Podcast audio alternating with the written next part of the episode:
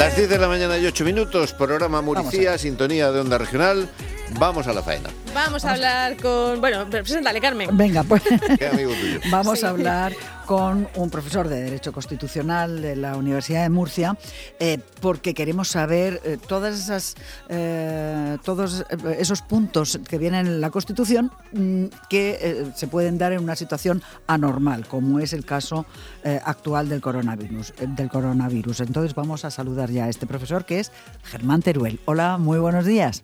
Hola, muy buenos días y muchísimas gracias de poder compartir con todos vosotros este, este espacio. Y su, sapiencia. Eso, eso. Vamos a ver. Em, ahora se, se, habla de la posibilidad de un estado de alarma o de alerta, que no sé muy bien cuál es eh, la denominación, em, que, eh, que, está en la Constitución para situaciones eh, pues imprevistas, situaciones como, como la que estamos viviendo, que puede llegar a darse. ¿Eso exactamente en qué consiste? A ver, lo primero que yo creo que tenemos que tener muy claro es que el ordenamiento jurídico dispone eh, de cobertura para adoptar aquellas medidas que sean necesarias para afrontar una crisis como la que estamos viviendo las que de momento se, se están tomando, pues podríamos encontrarle encaje en la Ley Orgánica 3.1986 de medidas especiales en materia de salud pública, que ya prevé restricciones incluso de derechos fundamentales, como estamos viendo, libertad de las personas, eh, obligaciones de ciertos controles, etcétera. Eh, pero lógicamente eh, la situación generalizada e intensa que parece que se está que Mm, por desgracia, es previsible eh, que vivamos atendiendo lo que nos dicen, incluso viendo lo que está ocurriendo en, en, nuestros países de nuestro entorno. Eh, leí ahora mismo, todavía no he podido ver la, el desarrollo, pero una primera noticia eh, que dice que en Portugal se va a declarar el estado de alerta con cierre de bares y con toda una serie de medidas muy restrictivas. Pues bien, en el caso español, a ese respecto, nosotros la Constitución, el artículo 116, prevé la posibilidad de declarar el estado de alarma o incluso, llegado el caso, el estado de excepción lo que sí quedaría fuera del estado de sitio, que ahí estaríamos hablando de, otra, de otras cuestiones.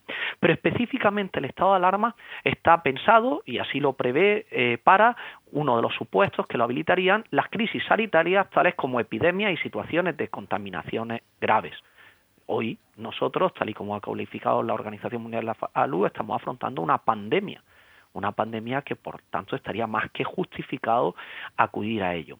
Ello permitiría que el gobierno en un plazo de 15 días y determinando el territorio, que podría ser todo el territorio nacional o una parte o una parte de ello, adoptará toda una serie de medidas que parecen pertinentes, porque eh, a la luz de la información que hoy por hoy tenemos, lógicamente, eh, no sé, todo puede cambiar, ¿no? Y ya quisiéramos que aparezca una vacuna, pero que hoy día hoy día no tenemos.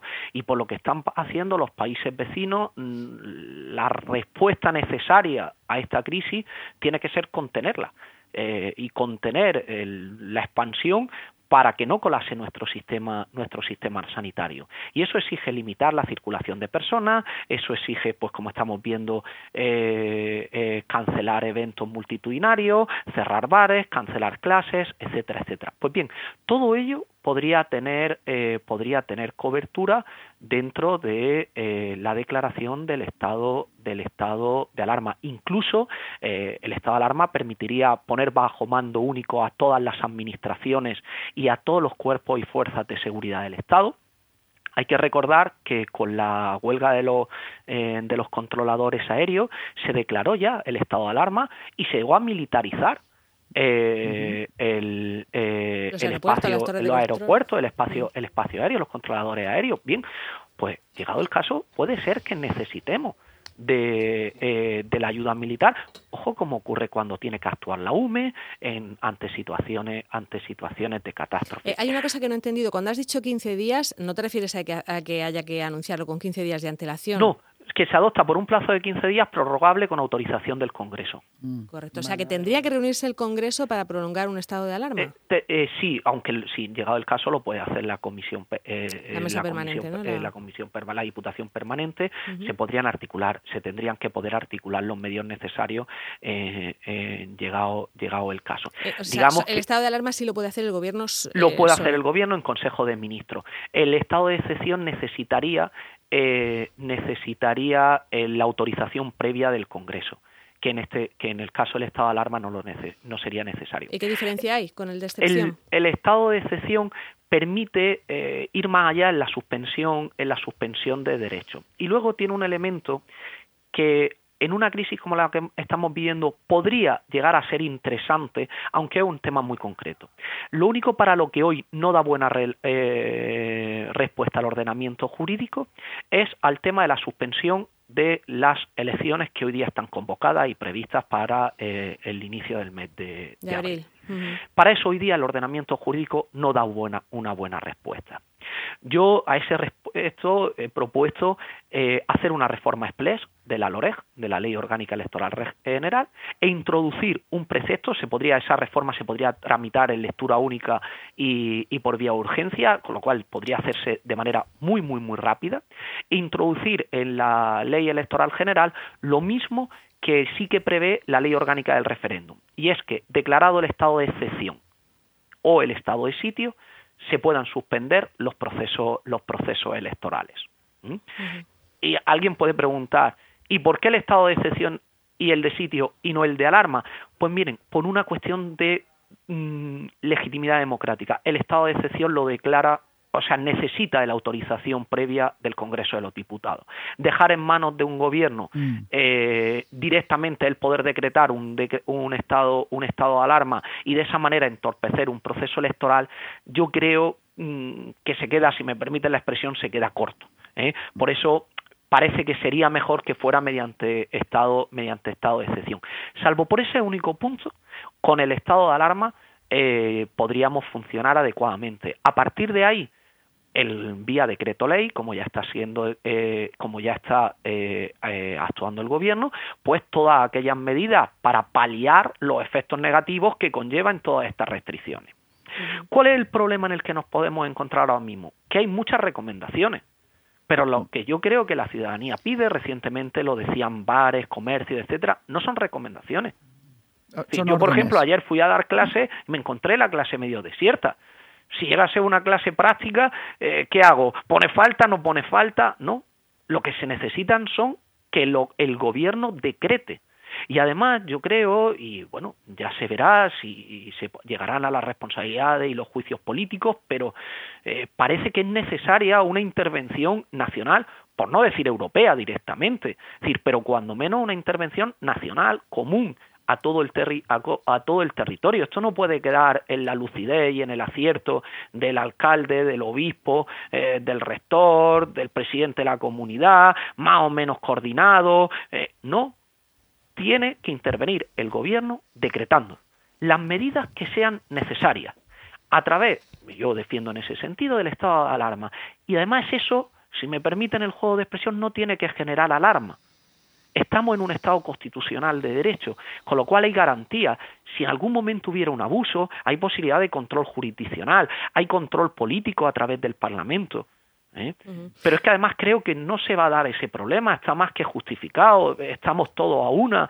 Eh, pero sí que es cierto que sería muy conveniente que, eh, como están, ya digo, haciendo otros gobiernos de nuestro entorno, recurrir a estas posibilidades que ofrece el ordenamiento jurídico y a partir de ahí, pues lógicamente, vía decreto ley, adoptar todas las, eh, todas las medidas que sean necesarias pues para paliar. Pues se ha hecho ya, por ejemplo, reconociendo como eh, incapacidad, creo que derivada del trabajo, eh, a aquellos que se encuentran en situación de cuarentena, para que establecer, pues lógicamente, todas las medidas que sean necesarias pues para ayudar a los comercios, todo lo que sea, todo lo que sea necesario. por cierto, nos acaba de comunicar el Ayuntamiento de San Javier que se está procediendo al cierre de parques y jardines municipales con el fin de evitar concentraciones de gente en dichos lugares y mermar la posibilidad de contagio. Insistía mucho desde ayer el Ayuntamiento de San Javier en el tema de que han venido muchos ciudadanos de Madrid y que eh, ellos quieren bueno, pues prevenir ese tipo de, contagios en su, en su municipio. Eh, hace, no me acuerdo si fue ayer, escuchaba a la, presidenta de la Comunidad de Madrid decir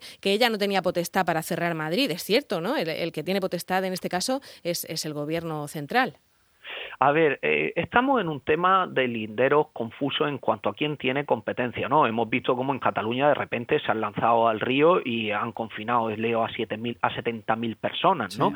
Entonces, eh, por eso decía que la ley orgánica eh, de medidas especiales en materia de salud pública, mm, bueno, pues permite eh, un cierto haz de posibilidades hasta cierto punto intensa, ¿no? Pero tal y como están las cosas, llega el momento de que el gobierno de la nación asuma el liderazgo de esta situación y lo tiene que asumir a través de los instrumentos constitucionales que ellos y el más pertinente a este respecto es la declaración del Estado, la declaración del estado de alarma. Precisamente por eso, porque eh, es él el que está el que tiene un mejor conocimiento técnico, porque sin lugar a duda eh, eh, el gobierno de la nación puede estar mejor informado y maneja datos mejor que a lo mejor lo que puede tener eh, un, un, alcalde de un pequeño de un pequeño municipio, porque es el, por tanto, además, y el que tiene los mejores instrumentos jurídicos para hacerlo.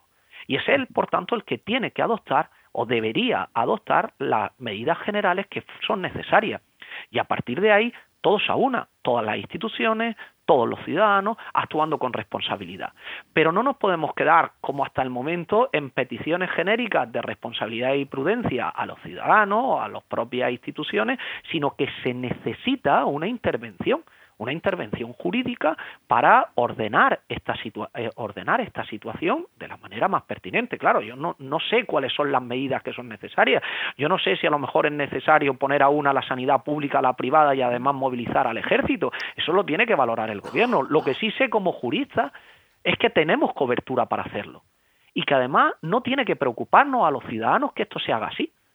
¿Eh? porque precisamente vivimos en un Estado constitucional de derecho. Esto no hable, pasa como cuando se actuó el 155.